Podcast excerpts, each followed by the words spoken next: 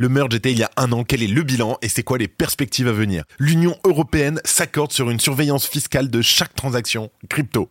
Et une opportunité intéressante, CoinHouse augmente ses récompenses de staking jusqu'au 15 octobre. Salut, j'espère que vous allez bien et on se retrouve tout de suite pour votre résumé de l'actualité sur le Crypto Daily. Le Crypto Daily.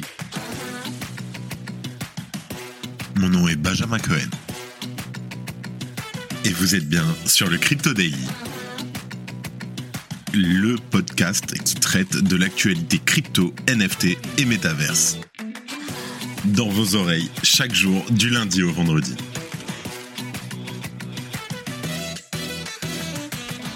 Il y a un an, jour pour jour, vers 8h42 du matin, heure de Paris, la blockchain Ethereum réussissait avec brio une mise à jour historique de merge. Qu'est-ce que cela a apporté au réseau? Que s'est-il passé ensuite? Et qu'est-il prévu désormais? On passe tout cela en revue. En deuxième news, les sociétés crypto des pays de l'Union européenne devront-ils à l'avenir déclarer toutes les transactions et transferts, quels que soient les montants? Oui, selon le Parlement européen qui vient de valider une nouvelle règle commune, la DAC 8, la DAC 8. Que prévoit-elle et est-ce la fin de l'anonymat en Europe? Mais avant tout ça, et comme d'habitude, le coin du marché. Here we go. Aujourd'hui, on a une journée légèrement verte. On a le market cap toujours au-dessus du trilliard de dollars en légère hausse de 1%. On a un bitcoin en hausse de quasiment 1,75% à 26 629 dollars. Le graphique est magnifique. Je vous invite à jeter un coup d'œil. L'Ether qui augmente timidement. On est à environ 1% de hausse à 1630 dollars. Le BNB, pareil. Le XRP plus 3% à 0,5 dollars. Le Cardano plus 2%. Le Dogecoin plus 2%. Le Solana plus 3%. On reste juste en dessous des 20 dollars. Et le Tron, le TRX en dixième position à plus 3%. Petit rallye pour le Toncoin en onzième position qui reprend la forme qui a perdu hier. On est à plus 3% juste en dessous des 2 dollars à 1,95 dollars.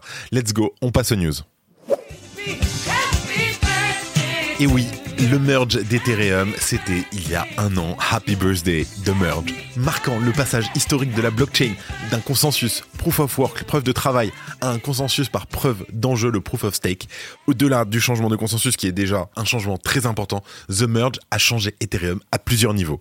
Premier point important, cela a permis de réduire sa consommation énergétique de plus de 99%. Deuxième point, le niveau de la quantité d'Ether est désormais plus facilement sujet à devenir déflationniste. Le bilan un an plus tard est que le nombre total d'Ether a diminué de 300 000. Concrètement, c'est 680 000 nouveaux Ethers qui ont été créés, tandis que 980 000 ont été brûlés. Alors, le réseau reste parfois inflationniste en période de faible sollicitation, comme c'est le cas depuis un mois environ. Et troisième point, assez important, même si ça a assez haut et assez bas, les investisseurs peuvent maintenant participer à la sécurité du réseau plus aisément, soit en déléguant leurs Ethers sur des validateurs tiers, soit en déployant leurs propres validateurs avec 32 Ethers. C'est un peu un mensonge parce qu'en réalité, des validateurs ont pu être déployés sur la Beacon Chain depuis le 3 novembre 2020. Mais en tout cas, jusqu'au 13 avril dernier, date des mises à jour Shanghai et Capella, dans le milieu on l'appelait Chapella, il était impossible de retirer les Ethers déposés en staking. Et malgré tous ces avantages, le staking peut également mettre en lumière quelques points de centralisation, notamment avec la dominance d'acteurs tels que Lido, qui détient plus de 29% des validateurs par exemple. Alors, quel est le futur d'Ethereum? La prochaine grande étape d'Ethereum est l'introduction du proto Danksharding avec l'EIP 4844 qui sera implémenté lors des mises à jour Cancun et Deneb qui pourrait arriver d'ici la fin de l'année. Pour rester simple, cette mise à jour n'est que l'une des nombreuses étapes qui rendront Ethereum bien plus scalable qu'il ne l'est aujourd'hui. L'un des défis majeurs est le stockage des données créées. En partant du principe que celles-ci vont croître de manière exponentielle, cela pourrait vite devenir problématique pour les nœuds du réseau. À son niveau, l'EIP 4844 introduira des modifications permettant d'alléger les données contenues dans les nœuds. En matière de décentralisation, ces innovations seront les bienvenues, alors qu'Ethereum est souvent pointé du doigt pour sa quantité de nodes hébergés chez des acteurs tels qu'Amazon Web Services, Google Cloud, etc. Dans tous les cas, on aperçoit vite l'ampleur du défi qui attend Ethereum pour les prochaines années, afin que tout à chacun soit en mesure d'héberger des nodes facilement chez soi et bien entendu à moindre coût. Si tu aimes le daily, une note et un commentaire nous aident énormément. Aussi, si tu ne veux rien rater de l'actualité, abonne-toi. En deuxième news, fait important et marquant, l'Union européenne s'accorde sur une surveillance fiscale de chaque transaction crypto. Je vous explique. Alors, après Mika, le nom de la nouvelle menace pour le secteur des cryptoactifs est DAC 8, DAC 8. En décembre 2022, la Commission européenne a présenté cette proposition de directive du Conseil. Elle modifie la directive 2011-16/UE relative à la coopération administrative dans le domaine fiscal. La DAC 8 imposerait Opsan, les prestataires de services sur actifs numériques, de déclarer toutes les transactions crypto impliquant des clients de l'Union européenne aux autorités fiscales locales. En parallèle, un échange automatique d'informations sera mis en place entre les autorités fiscales des pays dans l'Union européenne. Alors cette directive devrait aider les autorités fiscales à suivre les échanges de cryptoactifs et les revenus obtenus, réduisant ainsi le risque de fraude et l'évasion fiscale.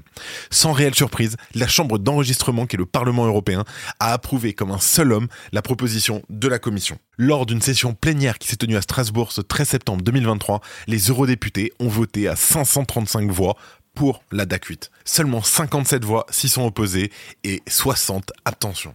Malheureusement, avec cette approbation, le champ est désormais libre pour cette directive imposant une surveillance fiscale de chaque instant dans l'écosystème crypto. Les membres de l'Union européenne auront jusqu'au 31 décembre 2025 pour préparer la mise en œuvre de ces règles et la DAC 8 entrera ensuite en vigueur le 1er janvier 2026. Malheureusement, et j'ai un peu un parti pris, mais les eurodéputés semblent plus intéressés par le fait de ne pas rater un seul centime de rentrée fiscale au détriment total des utilisateurs des cryptos. Aujourd'hui, en tant qu'utilisateur crypto, on est contraint de subir une nouvelle atteinte manifeste à notre vie privée.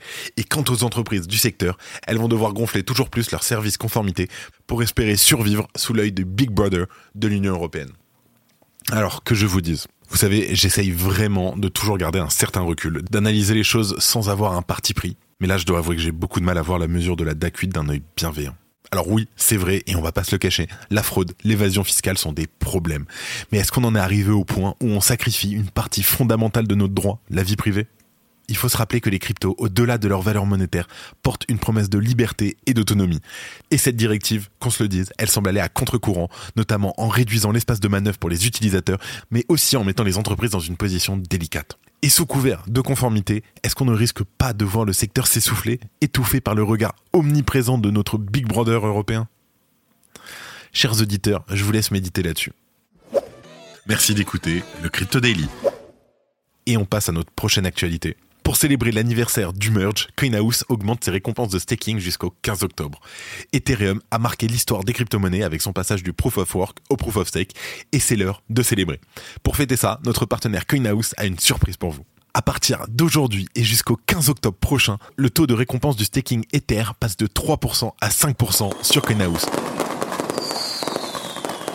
Ne laissez pas vos Ethers dans un coin. Si vous avez des Ethers en staking sur CoinHouse, ils bénéficieront automatiquement de cet avantage. Et si vous possédez des Ethers sans les staker, et si vous n'avez pas envie de vous embêter avec des solutions de on custody, pour X ou Y raison, c'est le moment idéal de les faire travailler. Alors, pourquoi choisir CoinHouse pour votre staking Ethereum? D'abord, pour la simplicité. La création de compte ne prend que 5 minutes et stacker vos Ethers est un jeu d'enfant. Rendez-vous dans la section rendement, sélectionnez vos Ethers et choisissez le montant à staker et c'est fait. Il ne vous reste plus qu'à regarder vos récompenses accumulées au rythme de 5% au lieu de 3% jusqu'au 15 octobre prochain. Ensuite, pour la sécurité. CoinHouse est la première plateforme d'investissement en crypto enregistrée PSAN en France. Vos fonds sont entre des mains expertes et sécurisées. Et bien sûr, si vous souhaitez bénéficier de cette opération, un lien d'inscription à CoinHouse se trouve dans la description de ce podcast. Si vous ouvrez un compte sur CoinHouse, sachez que ça nous aide énormément afin de continuer à développer ce podcast et à vous offrir chaque jour du contenu gratuitement. En tout cas, n'hésitez pas à vous y rendre pour ne pas manquer cette opportunité. Et si jamais vous avez des questions, je suis disponible sur Twitter ou sur Telegram, n'hésitez pas. Et avant de terminer, les actualités en bref avec notre partenaire Bean Crypto. Quelques jours après le départ de son directeur et le licenciement d'un tiers de son personnel, Binance US annonce deux départs supplémentaires. Krishna Jouvadi, responsable du service juridique de Binance US, quitte l'exchange et Sidney Majalia, responsable des risques, quitte également la société. La société française Fipto vient d'achever un tour de table ayant permis de récolter 15 millions de dollars. Récemment enregistré auprès de l'AMF en tant qu'Opsan, Fipto compte faciliter les paiements internationaux et la gestion des actifs numériques pour les entreprises. Grégoire Andrieux, directeur du développement commercial et cofondateur de Fipto, explique que parmi les solutions existantes de paiement en monnaie numérique, aucune n'adresse les enjeux des directions financières des entreprises. Conformité, sécurité, valorisation d'actifs et audit. Polygon prépare la transition du Matic vers le POL, POL. Dans le but de redéfinir les dynamiques de la couche Ethereum, Polygon Labs a enclenché la très attendue transition vers l'écosystème Polygon 2.0. Le nouveau token sera utilisé pour le staking et pour les gas fees. Polygon a également proposé le lancement de la staking layer qui permettra aux validateurs de sécuriser plusieurs réseaux de l'écosystème Polygon. Cosmos introduit le liquid staking. Le 13 septembre, les équipes du Cosmos Hub ont annoncé le déploiement de la 12e version du code source. En pratique, cette mise à jour introduit une évolution de taille, à savoir le liquid staking module.